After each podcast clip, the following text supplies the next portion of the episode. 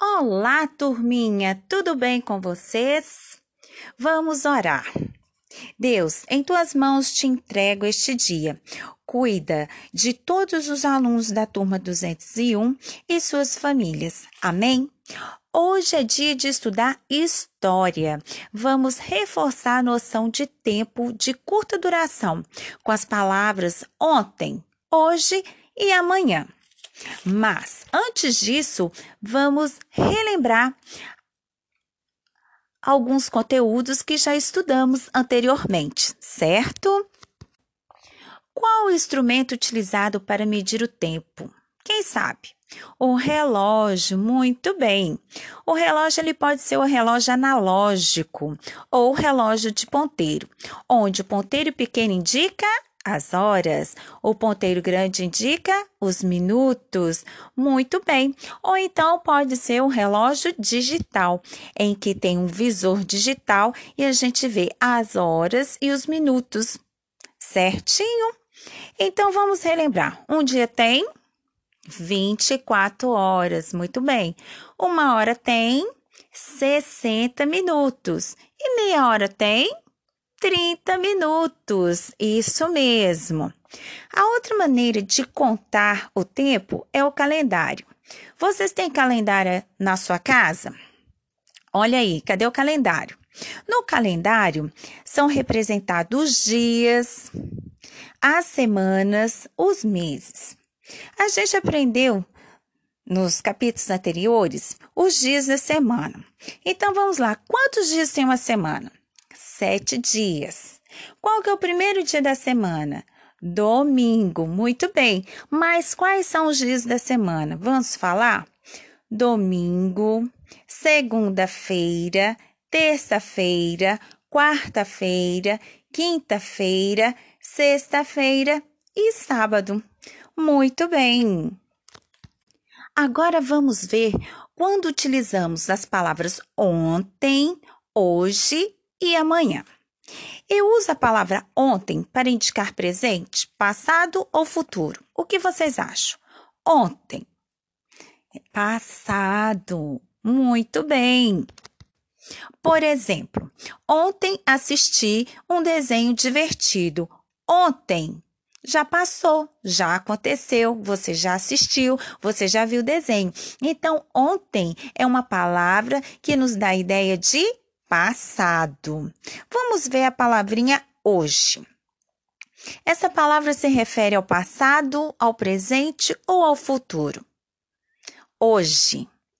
Ah, professora, presente. Muito bem. Hoje é o que está acontecendo agora, neste momento. Todas as ações que nós estamos realizando, realizando está acontecendo no presente. Tomei café às sete horas. Hoje vou estudar história.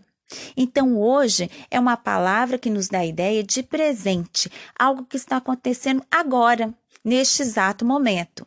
Eu estou dando aula para a turma 201. Está acontecendo agora, então é presente. Então, hoje é uma palavra que se refere ao presente. E a palavra amanhã indica passado, presente, Futuro? Muito bem, futuro é algo que ainda vai acontecer. Não aconteceu ainda. Eu viajarei nas férias. Viajarei. Já viajei? Não. É algo que eu estou pensando em fazer. Já aconteceu? Não. Eu viajarei nas férias. É um planejamento. Pode ser que aconteça ou pode ser que não. Então, é um planejamento para o futuro. Então, a palavra é, amanhã tem a ver com o futuro. Entende daí? Outro exemplo. No futuro, Paula será uma jornalista. Será? Ela é? Eu estou afirmando que ela é? Não, ela será pode ser que ela queira seguir a carreira de jornalista no futuro, pode ser.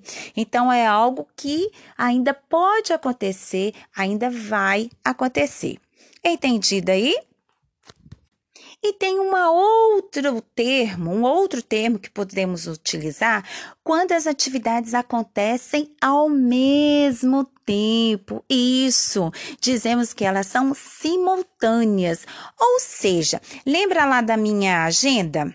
Da Lúcia, oito horas ela já estava na escola, mas oito horas o pai dela estava no trabalho e a mãe dela estava na academia. Ou seja, estão acontecendo atividades simultâneas em no mesmo horário, mas com pessoas diferentes. Entendida aí? Por exemplo, Rodrigo joga futebol na educação física e Clara estuda história ao mesmo tempo. Olha só, quer dizer, vamos supor que é o primeiro horário. O primeiro horário é 7 horas.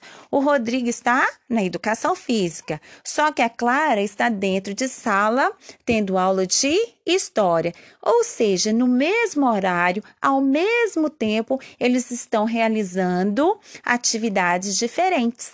Mas o que coincide? É o horário, é o tempo em que as atividades estão acontecendo. Por isso são chamadas de atividades simultâneas, que acontecem ao mesmo tempo. Então vamos recapitular. Rodrigo joga futebol na educação física, enquanto Clara estuda história. Ou seja, a palavra enquanto também dá a ideia de tempo, da ideia de simultaneidade. Ou seja, um está fazendo educação física e o outro está estudando e a outra pessoa está estudando história. Aí eu pergunto para você, onde eles onde eles podem estar? Ah, na escola.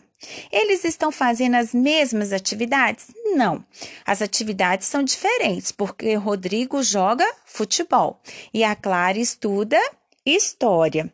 Mas estas atividades podem acontecer ao mesmo tempo? Sim. Pode ser que esteja acontecendo ao mesmo tempo por causa do horário. Entendido aí? Espero que vocês tenham gostado da aula. Dúvidas? Me procure no atendimento do Educaribox, estarei à disposição. E até a próxima aula. Beijos!